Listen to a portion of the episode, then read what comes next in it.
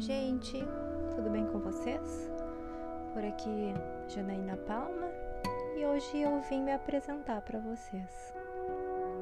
Eu sou filha da Dinah e do Luiz Fernando, tenho 39 anos, sou formada em Direito, advogada, atuo no Direito de Família e Sucessões e no Direito Imobiliário. Também sou formada em Física mas atualmente não exerço a profissão.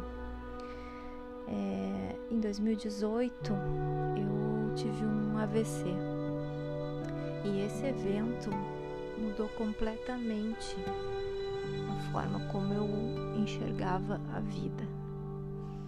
Eu acho que naquele momento ali eu nasci de novo e sem sequelas nenhuma eu procurei é, ressignificar este evento para não me vitimizar nem nada e fiz dele o melhor que eu pude para me reinventar. Então eu conheci as constelações familiares, procurei um curso de formação e atualmente eu também trabalho com constelações familiares, ainda que muito timidamente.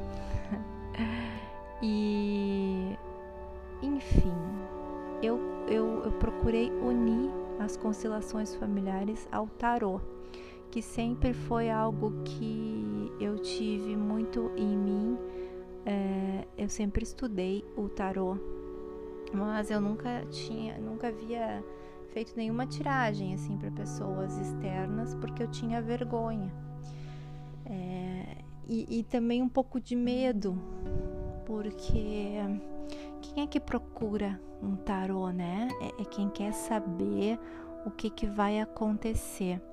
E eu sempre me questionei muito é, sobre essa questão, se, se, eu, se eu seria capaz de, de prever o futuro. Bom, hoje eu percebo que não, né? Uh, o tarô integrativo sistêmico é uma prática bem diferente do tarô normal, que é o tarô divinatório, né?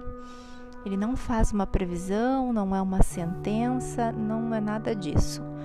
É uma forma de constelar para achar o teu lugar, para ver as questões que estão te limitando num determinado tema.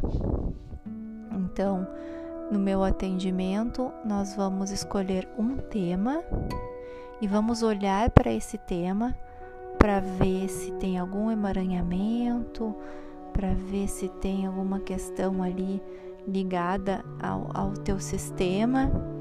E assim vamos trabalhar com frases de cura, com sugestões do, do melhor caminho a ser seguido. E, e, é isso, gente.